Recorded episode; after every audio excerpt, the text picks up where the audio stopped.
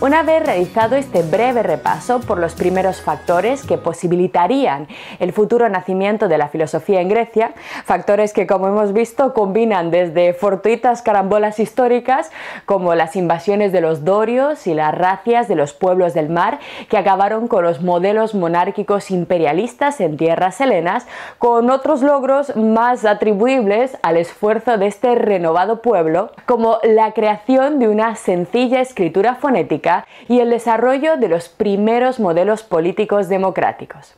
Por tanto, después de esta breve pero necesaria introducción, toca preguntarse por qué fue y es tan especial la filosofía y en qué se diferenció del resto de formas de pensamiento de su época.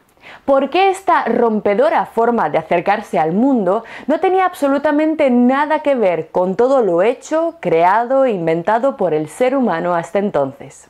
Y por qué a partir del día de hoy, os lo aseguro, ya no llamaremos filosofía a nada que no sea esa cosa que inventaron los griegos en el siglo VI antes de nuestra era.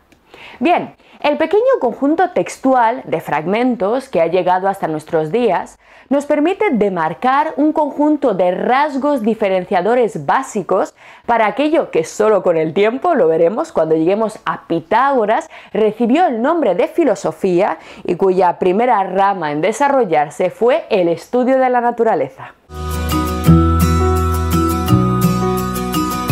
La primera y una de las más importantes pistas que distinguen la filosofía y el modo de pensar de los presocráticos es atentos el intento constante, denodado y estricto de explicar la naturaleza por medio de la razón y solo de la razón, rechazando, atentos aquí, en la construcción de sus teorías las explicaciones de carácter mítico y religioso. Si bien no hubo en sus teorías un abandono absoluto y radical de recurso a explicaciones de carácter mitológico, como vamos a ver, muy de vez en cuando veremos alguna referencia puntual a los dioses o a alguna fuerza sobrenatural, lo que sí es posible afirmar sin demora dudas es que el planteamiento ofrecido por los presocráticos mostró una novedad sustancial, absolutamente radical, respecto al pensamiento anterior que consistió en lo siguiente. En las teorías acerca del origen y la organización del cosmos ofrecidas por los primeros protagonistas de la historia, no hallamos ninguna referencia a la cosmogonía mitológica tradicional. Es decir, en la nueva forma de explicar y comprender racionalmente la naturaleza, los presocráticos evitarán siempre, casi siempre, siempre que puedan, introducir o mencionar a los dioses tradicionales y a la religión de su propia época. No habrá, no encontraremos en las teorías de los presocráticos apoyos mitológicos tradicionales, sino pura investigación crítica, y esto es, señores, una auténtica revolución para su momento frente al resto de pueblos que comprendían la realidad a través de sus mitos fundacionales, de las leyendas y de los retratos que constituían sus propias religiones, los primeros filósofos dieron la espalda a todo su legado cultural y eligieron una única fuente para el conocimiento de la verdad, la razón humana, la razón desnuda del ser humano, la frágil, mortal y falible razón humana es la que debe comprender el cosmos y no limitarse simplemente a aceptar lo dicho por los dioses o la tradición. Esto, como podéis imaginar, no solo fue una verdadera revolución epistemológica, sino también un verdadero escándalo, ya que los griegos eran un pueblo cuya identidad se basaba precisamente en su mitología y en los ritos compartidos en el reconocimiento de alguna forma colectivo de lo sagrado. ¿A qué me refiero con esto? Ser griego en el siglo VI antes de nuestra era consistía fundamentalmente en dos cosas. Hablar griego, esta nueva lengua que habían puesto por escrito, y adorar a los dioses olímpicos. Todo el que no hiciera estas dos cosas era un bárbaro miserable, un ser primitivo e inferior que nada tenía que ver con la grandeza helena. Así, lo primero que hicieron los filósofos fue enfrentarse críticamente a su legado religioso-cultural y golpear directamente el seno del frágil y recién recuperado orgullo identitario heleno. Las más elevadas manifestaciones de su lengua, de esta lengua que acababan de crear, eran los versos de Homero, y negar su verdad era pisotear completamente las creencias compartidas. Los filósofos introdujeron una actitud rebelde, arriesgada, que por cierto jamás abandonaría la filosofía. Homero y Hesíodo, por tanto, muy pronto pasaron a ser, pues nada, dos simples artistas, dos poetas, dos cuentistas, como diría Platón, que de hecho recomienda expulsarlos de las ciudades, que no merecían más admiración que la que puede provocar su talento literario. Pero sus definiciones de la creación, de la estructura, del desarrollo de los procesos naturales no merecían la menor atención. Fijaros, en la mitología religiosa para los nuevos filósofos no estaba la verdad sobre la naturaleza. Para nuestros físicos, el rayo no podía ser explicado por la ira de Zeus, sino que la razón y las observaciones humanas debían encontrar una más verdadera y no sobrenatural causa explicatoria de ese fenómeno como era el rayo o el trueno. En segundo lugar, fijaros, los filósofos introdujeron una auténtica innovación respecto a la posibilidad de proponer alternativas, atentos, por parte de cada individuo ajenas a lo sostenido por la herencia cultural colectiva. Y este punto, os lo aseguro, es de verdad algo completamente nuevo. Es decir, ahora no solo los filósofos abrían la puerta al olvido de la mitología y de los dioses, sino que permitirían que cualquiera, cualquier ser humano, sin pertenecer a ninguna casta específica, sin ser un dios, un elegido, un sacerdote, pudiera dedicarse a investigar y además a exponer sus ideas en igualdad de condiciones acerca de la constitución del universo. Los filósofos introducen la idea de que cualquiera puede buscar e incluso encontrar la verdad, que cualquiera puede sumarse al banquete del saber que ya no pertenece a los relatos míticos, sino ahora al esfuerzo intelectual personal aquí y ahora. La verdad ya no procede de lo alto, sino que la podemos encontrar cualquiera de nosotros. Con los primeros filósofos, por tanto, se dinamita directamente el concepto de maestro sagrado, de líder espiritual completamente incuestionable todos los saberes transmitidos por las generaciones pasadas, sin importar que las haya descubierto o revelado, deben ser ahora puestos en duda y sometidos a la más feroz crítica. Y a esta fiesta de descuartizamiento de la tradición estaban ahora invitados todos. Estábamos todos invitados. Sacrificar el pasado y con él parte de la esencia que cohesiona a un pueblo en el altar del conocimiento fue una actitud sin duda peligrosa, extraña y única en aquellos momentos. Pero en estos fabulosos tiempos no solo nació esta idea, sino que a ella se unió el concepto del necesario diálogo con los demás. Y esto también es extremadamente importante. Es decir, la búsqueda de la verdad no es una actividad solitaria que anacoretas iluminados deben realizar aislados en las montañas. La explicación de los procesos naturales debe ser, en cambio, según los nuevos filósofos, una actividad colectiva, dialogada y crítica. Necesariamente, atentos, muchos deben poder exponer sus ideas. Además de no solamente exponerlas, sino que estos muchos tienen que querer someterse al cuestionamiento y a las dudas del resto. Una incipiente, muy pequeña y primitiva comunidad científica comenzaba a fraguarse. Los presocráticos dibujaron así uno de los rasgos que más caracteriza a la filosofía y la distingue y es la ausencia en sus discursos de autoridades sagradas. Como bien sabemos, Anaximandro critica a su maestro Tales, Anaxímenes Anaximandro, Platón a todos los milesios, a los presocráticos y Aristóteles a Platón y a todos ellos en una interminable cadena en la que cada generación somete a duda, eh, a la duda más sin misericordia a sus maestros.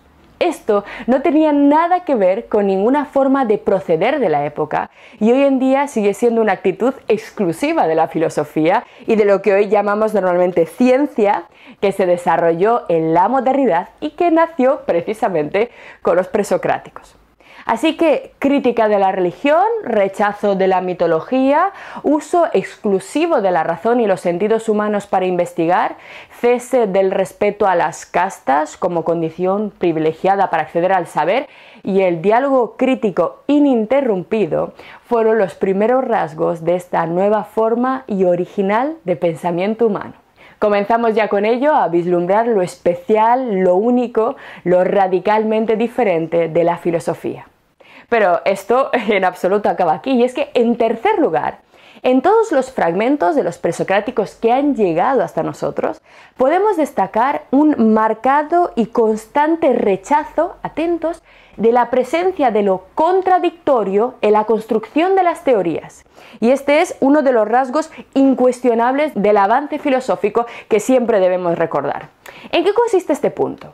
Nada más y nada menos que en el intento, por parte de los físicos griegos presocráticos, de no incluir, atentos, en sus explicaciones proposiciones incompatibles que nieguen o afirmen al mismo tiempo y en el mismo sentido idénticos contenidos. Bueno, ¿a qué me refiero con esta frase un poco compleja? Fijaros, si tomamos los relatos de cualquier narración mitológica de la época, encontraremos muy frecuentemente que en la propia narración hay mm, pues muchísimas contradicciones que sin embargo no parecen importar, digamos, no parecen afectar en nada a la entereza y a la verdad de ese relato mitológico. Por ejemplo, el origen del fuego o el origen de la lluvia en la mitología griega pues recibe diversas explicaciones completamente contradictorias.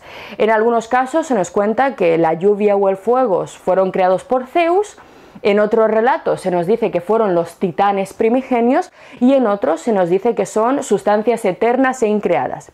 Es decir, es extremadamente común encontrar en los acervos mitológicos de la época, no solamente en Grecia, sino también en Babilonia, en Egipto, en la religión hebrea, que ya existía en el momento, numerosas incoherencias explicativas, autocontradicciones flagrantes y patentes. Y sin embargo, como os decía, ello no parece afectar de forma considerable o radical la entereza de la teoría. Vamos a poner un ejemplo que nos va a aclarar un poco mejor esta cuestión. Tomemos el Nuevo Testamento, ya que es un relato mucho más cercano, que todos conocemos su contenido, ¿de acuerdo? Eh, es más cercano culturalmente a nosotros. Bien, si nos ponemos a leer el Nuevo Testamento y a compararlo, no tanto a comparar el Nuevo Testamento con el Antiguo Testamento, sino fragmentos de los evangelios que componen el Nuevo Testamento en sí mismo, lo que vamos a encontrar son afirmaciones como estas. Atentos. Jesús está agradecido de que algunas cosas estén ocultas. Es decir, hay una defensa de la idea en esta frase de que algunos conocimientos tienen que permanecer ocultos. Esto se sostiene en el Evangelio de Mateo. Sin embargo, en Marcos se dice, Jesús dijo que se deben dar a conocer todas las cosas. ¿Cómo? Incoherencia. Siguiente ejemplo. Jesús dijo que no sería dada ninguna señal. Marcos. Jesús dijo que no serían dadas señales a excepción de la de Jonás. O sea, ya que hay un cambio. Ninguna señal, sí, una, la de Jonás. Sin embargo, en Juan Jesús mostró muchas señales. Fijaros, son premisas que hablan de lo mismo y que sin embargo se muestran completamente autocontradictorias sin que de alguna forma se ponga en duda, sin que se desmorone la entereza del propio Evangelio o la creencia en la verdad del Evangelio. Nos dice a continuación, Jesús declaró que la ley debía cumplirse hasta la última coma, hasta que el cielo y la tierra terminasen. Mateo y a continuación, Jesús declaró que la ley debía cumplirse solamente hasta el tiempo de Juan. Se dice, en cambio, en el Evangelio de Lucas. Y fijaros el último ejemplo de incoherencias. El sermón de la montaña se llevó a cabo en una montaña, Mateo 5.1. El sermón de la montaña tuvo lugar en una llanura, Lucas 6.1. ¿En qué quedamos, por tanto? Los textos bíblicos, al igual que los poemas homéricos, están llenos de este tipo de incoherencias, de inconsistencias, que impiden hablar de una única y sólida explicación de las cosas. En cambio, a medida que vayamos leyendo los fragmentos conservados de los presocráticos, descubriremos la exigencia de un interés creciente por lograr una coherencia argumental estricta lógica de todas las premisas que componen una teoría. Una teoría para explicar las nubes, el nacimiento de la vida o el proceso de la lluvia. En estas teorías ya no puede haber proposiciones que afirmen, fijaros, y nieguen al mismo tiempo una idea, sino que el discurso debe ser completamente coherente en su totalidad. Y para que ello ocurra, evidentemente, el discurso tiene que ser revisado de forma constante. El texto tiene que ser revisado por si acaso se nos ha pasado algún tipo de incoherencia. Y esto, como es evidente, choca directamente con la relación que se entendía que había que tener con los textos sagrados en aquella época, ya que muy al contrario, eh, los textos sagrados no esperan a que constantemente los revisemos, sino que aspiran a ser completamente inalterables. Es decir, no tendría ningún sentido dentro del discurso religioso que cada generación alterara y cambiara el sentido de la Biblia o los versos del Corán. En estos sistemas, por tanto, en comparación con la filosofía, no tiene ningún sentido hablar de revisión. Los nuevos rasgos, por tanto, que presenta la filosofía en su nacimiento, nosotros habitualmente hoy los vinculamos con el discurso científico, pero es muy importante que no comentamos anacronismos, lo hemos dicho hace un momento. La ciencia moderna empírica experimental nació muchísimos siglos después de que los presocráticos establecieran estas exigencias. La ciencia moderna no fue la creadora de estas ideas, sino que las abrazó, las tomó de la filosofía, su antigua y verdadera madre. Otro elemento capital del pensamiento presocrático es que en sus nuevas explicaciones de la naturaleza, los filósofos no solo exigieron evitar la contradicción, sino también, atentos, la ambigüedad y los conceptos difusos o mal definidos. Es decir, en sus textos, en sus teorías, como nosotros vamos a ver, los presocráticos procurarán apelar lo mínimo posible a conceptos que deban ser ideas, términos que deban ser aceptados sin una justa y suficiente explicación y definición de sus contenidos. Es decir, con el nacimiento de la filosofía empieza a tener una inmensa relevancia el uso de los conceptos unívocos en la construcción de teorías explicativas de la realidad. Exigencia que, por cierto, no solo era absurda en el marco poético mitológico, sino que era completamente contraria a su sentido. Los discursos religiosos, como bien sabemos todos, usan siempre la metáfora, la alegoría y todo tipo de conceptos preñados de una multitud de matices para explicar lo oculto, lo inefable, siempre de forma tangencial, salvaguardando el espacio para el misterio, para lo oculto. En cambio, la filosofía precisamente lo que buscará es evitar esta bruma que de alguna forma oculta la claridad. El nuevo discurso creado por los filósofos aspirará ante todo a la claridad intersubjetiva y este es un concepto capital. Cualquier ser humano, esté donde esté, debe ser capaz de entender qué quiere decir el lenguaje, los términos empleados que se usan en una determinada teoría de forma clara y absolutamente inequívoca. Poco a poco estos términos filosóficos comenzarán a fijarse con mayores exigencias y se van a empezar a estabilizar con un significado limitado y conciso, muy parecido a lo que ocurre en la ciencia, pero un fenómeno que se dio primero en la filosofía.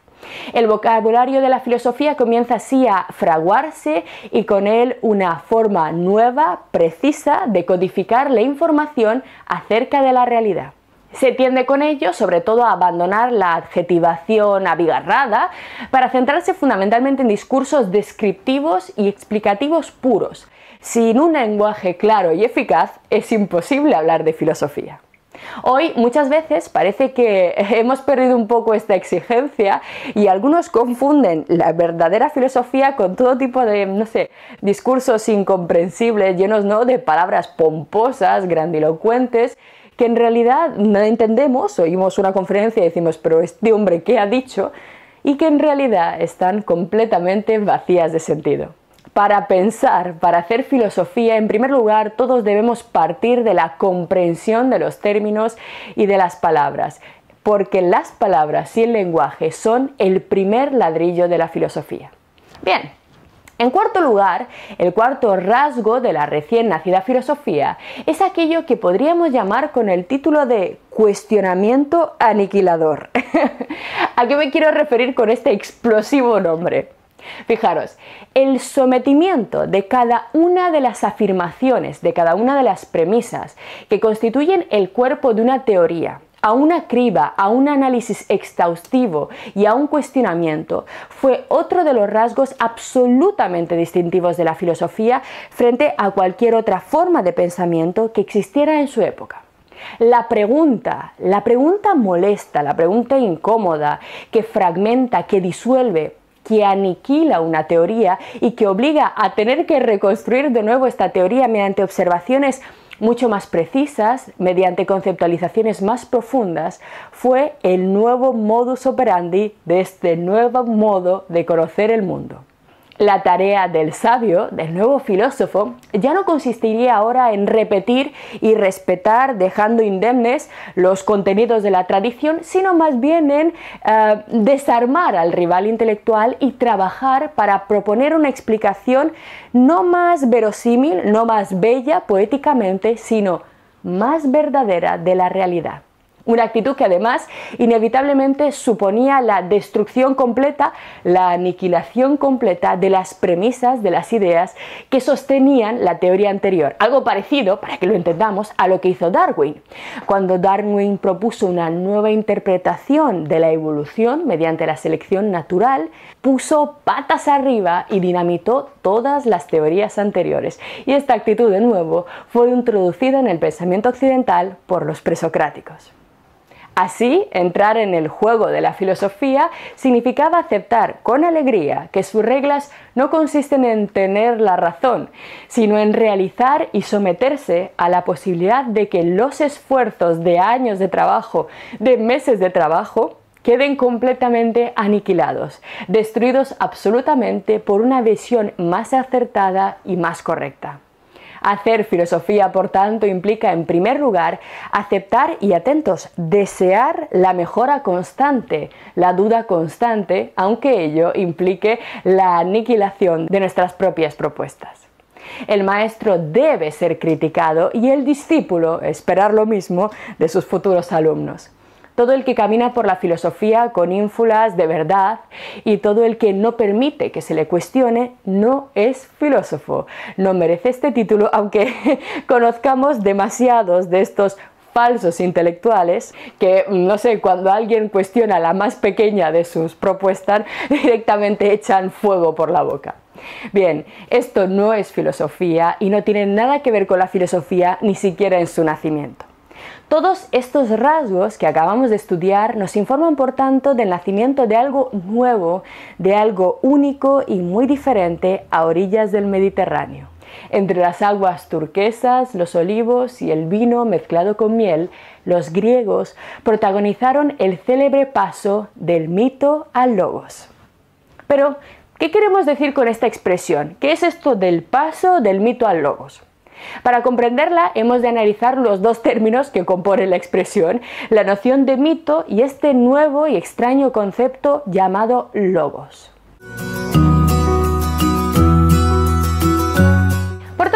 En primer lugar, ¿qué es un mito? ¿Y en qué se distinguen los relatos mitológicos de las teorías filosóficas? Vamos a tomar para ello una definición clásica del diccionario de la RAE para ver exactamente la distinción entre estos dos tipos de discursos. Así el diccionario nos dice que mito viene del griego mythos y significa relato o cuento. Es un relato tradicional que se refiere a acontecimientos prodigiosos protagonizados por seres sobrenaturales o extraordinarios, tales como dioses, semidioses, héroes, monstruos o personajes fantásticos, que busca, atentos, dar una explicación a un hecho o fenómeno. Vamos a ver que en este punto, en el intento de dar explicación, los mitos y la filosofía tendrán algo en común. Ambos tendrán de algún modo el mismo objetivo.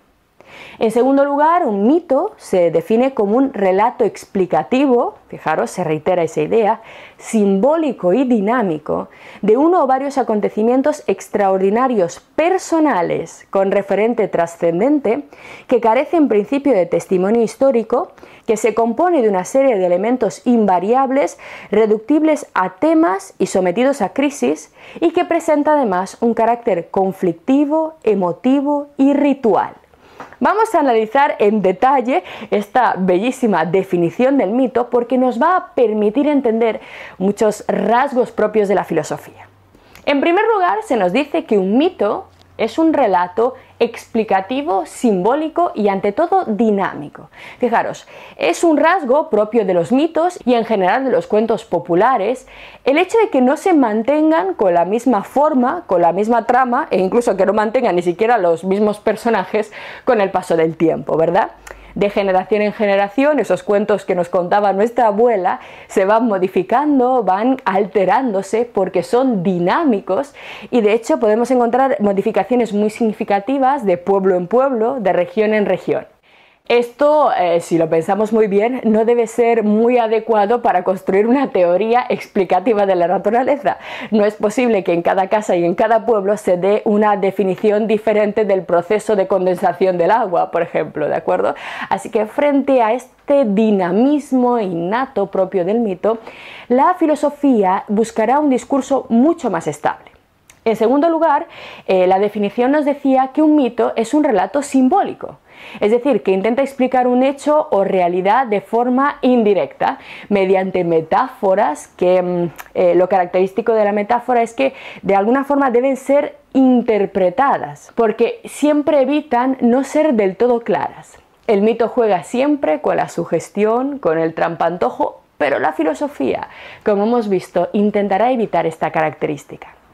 Otro rasgo propio del mito es que en él suelen presentarse, nos dice la definición, acontecimientos extraordinarios personales con referentes trascendentes. Es decir, en primer lugar, los mitos se refieren siempre a hechos extraordinarios. Extraordinarios, es decir, que no ocurren de ordinario, que no pasan todos los días, sino que unos pocos han podido verlos y mientras que el resto simplemente nos tenemos que conformar con escuchar el relato de esos elegidos que han visto acontecimientos únicos. Los dioses, por ejemplo, y los milagros raramente se revelan a todos, Solo unos cuantos pueden verlos y presenciarlos. Frente a esta exposición de lo extraordinario, el nuevo objetivo del saber introducido por los presocráticos será precisamente lo contrario. Lo que buscarán los filósofos será lo ordinario, lo que ocurre siempre, lo que ocurre de forma regular, lo que todo ser humano puede ver una y otra vez.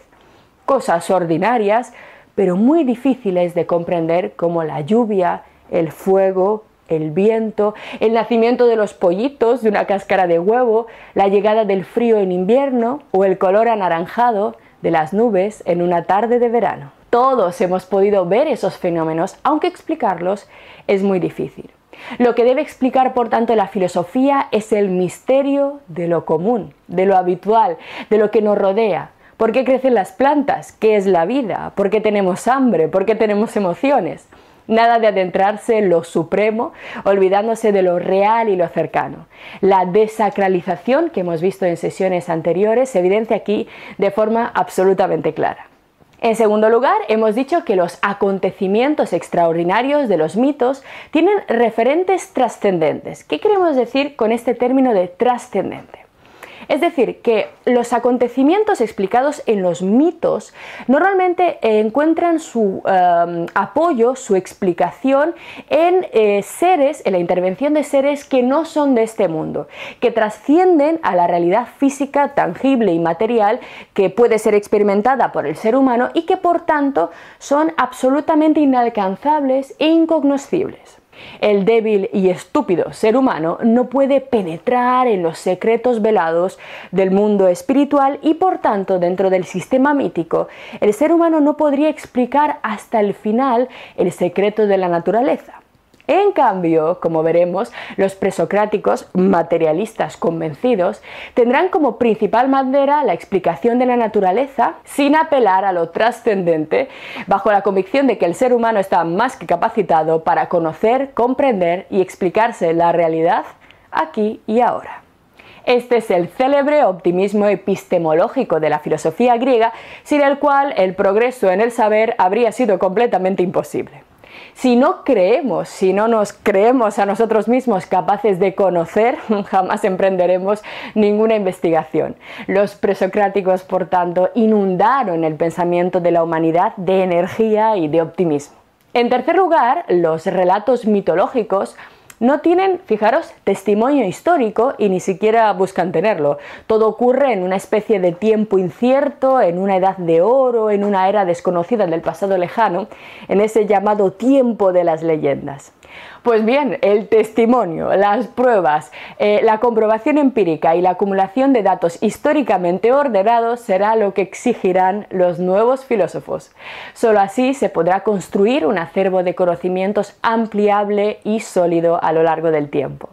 Todo para los nuevos filósofos debe estar correctamente datado, definido y, como veremos a partir de Pitágoras, medido, introduciendo el concepto de la matemática. Pero lo más importante de todos estos rasgos son los dos últimos, y es que los mitos, tal como decía nuestra definición, son relatos personales y emotivos, es decir, profundamente emocionales. En ellos, los fenómenos, la lluvia, el fuego, se relacionan siempre con el temperamento de un dios. El cabreo de Thor en la mitología nórdica produce el rayo o la generosidad de Amón, el desbordamiento fértil del Nilo. Hay una típica explicación emocional antropológica de los procesos naturales que será completamente abandonada en la filosofía griega. Como veremos, los átomos de Demócrito o los elementos de Euclides nada tienen que ver con las emociones de los dioses, ni tienen deseos o arrebatos, sino que están regulados por leyes físicas neutras y absolutamente regulares. Las pasiones y la poesía no tienen ya ninguna cabida en la filosofía, al menos como explicaciones aceptables del mecanismo y del funcionamiento de la naturaleza. En este sentido, la filosofía representa el paso del mito al logos, el paso de este pensamiento mítico a una nueva forma de estructurar el conocimiento. Pero, ¿cómo se define este logos? Vamos de nuevo a la definición del diccionario que nos va a ayudar a entender los rasgos definitorios. Nos dice la RAE que logos viene del griego logos y significa palabra en cuanto meditada, atentos, reflexionada o razonada. Es decir, razonamiento, argumentación, habla o discurso. También puede ser entendido como inteligencia, pensamiento o sentido. Por tanto, el logos es el tipo de pensamiento, el tipo de argumento, el modo de construir las teorías no basado en la mitología y en la superstición, sino en la razón autónoma del ser humano. Así, finalmente, la última gran característica que va a diferenciar a la filosofía presocrática del resto de formas de pensamiento de la época es, atentos, la búsqueda de una explicación de todo lo real. Es decir, el planteamiento de esta pregunta, ¿cuál es el origen y la organización de todo lo que sí existe? Sin embargo, si lo pensamos bien, este rasgo no parece único como los demás ni exclusivo del pensamiento filosófico.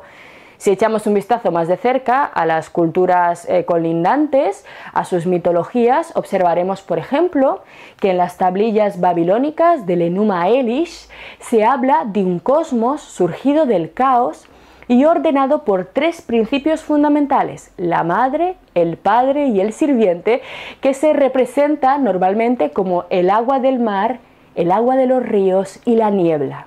Es decir, en la religión babilónica también parece haber un intento de explicar todo lo que existe a través de unos pocos principios y hay claramente un intento de contestar a esta pregunta, a la pregunta del origen de la realidad, pero vamos a ver que esta contestación se realiza de una forma muy muy diferente y aquí estará el rasgo característico, la diferencia de la filosofía. Pero para ver claramente la diferenciación, os invito a que leamos un bellísimo fragmento extraído del Enuma Elis babilónico, es el poema cosmogónico, el poema de la creación de la religión babilónica, el Génesis de los mesopotámicos, que dice así. Nos dice este fragmento extraído de una antigua tablilla. El Señor pisoteó las piernas de Tiamat con su maza implacable machacó su cráneo. Fijaros, es un poema que intenta explicar el origen del mundo, es una creación del universo. con su maza implacable machacó su cráneo. Cuando las arterias de su sangre hubo cortado, el viento del norte se llevó su sangre a lugares irrevelados. Viendo esto, sus padres quedaron gozosos y jubilosos, trajeron regalos de homenaje de ellos para él. Entonces el Señor se detuvo en considerar el cadáver. Este señor babilónico es el dios Marduk, que en esta religión es el creador de la realidad. Y como podía dividir el aborto y hacer de él obras llenas de arte, la separó como un molusco en dos partes. A su hermana Tiamat, Marduk la parte en dos. La mitad de ella la colocó en lo alto y la desplegó como firmamento, el origen del cielo. La señaló mediante barreras y apostó guardias, el horizonte, el límite entre el cielo y la tierra les encomendó que no permitiesen escapar sus aguas, el océano circundante. Recorrió los cielos y supervisó las regiones celestes. Construyó estaciones para los grandes dioses. Las estrellas, semejanzas suyas, sus imágenes astrales, las estableció. Determinó el año, definió sus límites. Para cada uno de sus doce meses, tres estrellas se erigió. En su vientre construyó las alturas del cielo, hizo brillar la luna, a la que encomendó la noche. La designó como emblema de la noche para significar los días, el mes lunar babilónico. Cada mes sin cesar formarás dibujos con una tiara. En el comienzo del mes, al levantarte sobre el país, resplandece con cuernos para significar seis días. En el séptimo día sé una media tiara. Durante la luna llena los periodos serán iguales, dos mitades. Evidentemente lo que vemos aquí es una explicación cosmogónica, poética, llena de personalismo, de dioses, de sentimientos, de mucha emotividad para poder explicar la creación del mundo. La cosmogonía heliopolitana, la religión egipcia, también proponía un cosmos surgido a partir de dos principios fundamentales, el agua primigenia, ya veréis que es muy importante el agua también para los presocráticos, el agua primigenia que los egipcios identificaban con el caos y el sol del atardecer. Por su parte, como bien sabemos, la tradición hebrea también relataba la creación del mundo por parte de una única divinidad creadora, Yahvé, cuyo espíritu al comienzo de los tiempos, como hemos visto ya, aleteaba sobre las aguas. Por tanto, la pregunta por la causa que originó toda la realidad física no fue, vista desde este punto de vista, un rasgo propio o un rasgo que podríamos llamar único de la filosofía. Sin embargo, la clave distintiva estará no tanto en el qué, sino en el cómo en la forma en la que los filósofos comenzarían a investigar y a tratar de elaborar la contestación a esta increíble pregunta. ¿Cómo lo hicieron? Pues es hora de que conozcamos al primero de nuestros filósofos, Tales de Mileto, y comenzar con ello, por fin, el estudio directo de la filosofía. Seguimos. Lo que acabas de ver es solo un pequeño fragmento de nuestro curso. Si quieres disfrutarlo en su totalidad y descubrir muchos otros cursos, también de historia de la ciencia y de historia del arte, visita nuestra web anaminecam.com. Y recuerda, este proyecto solo es posible gracias a nuestro programa de microfinanciación. Si quieres apoyarnos, conviértete en uno de nuestros micromecenas en Patreon. Desde solo un euro al mes nos ayudarás activamente a seguir difundiendo la cultura. Gracias.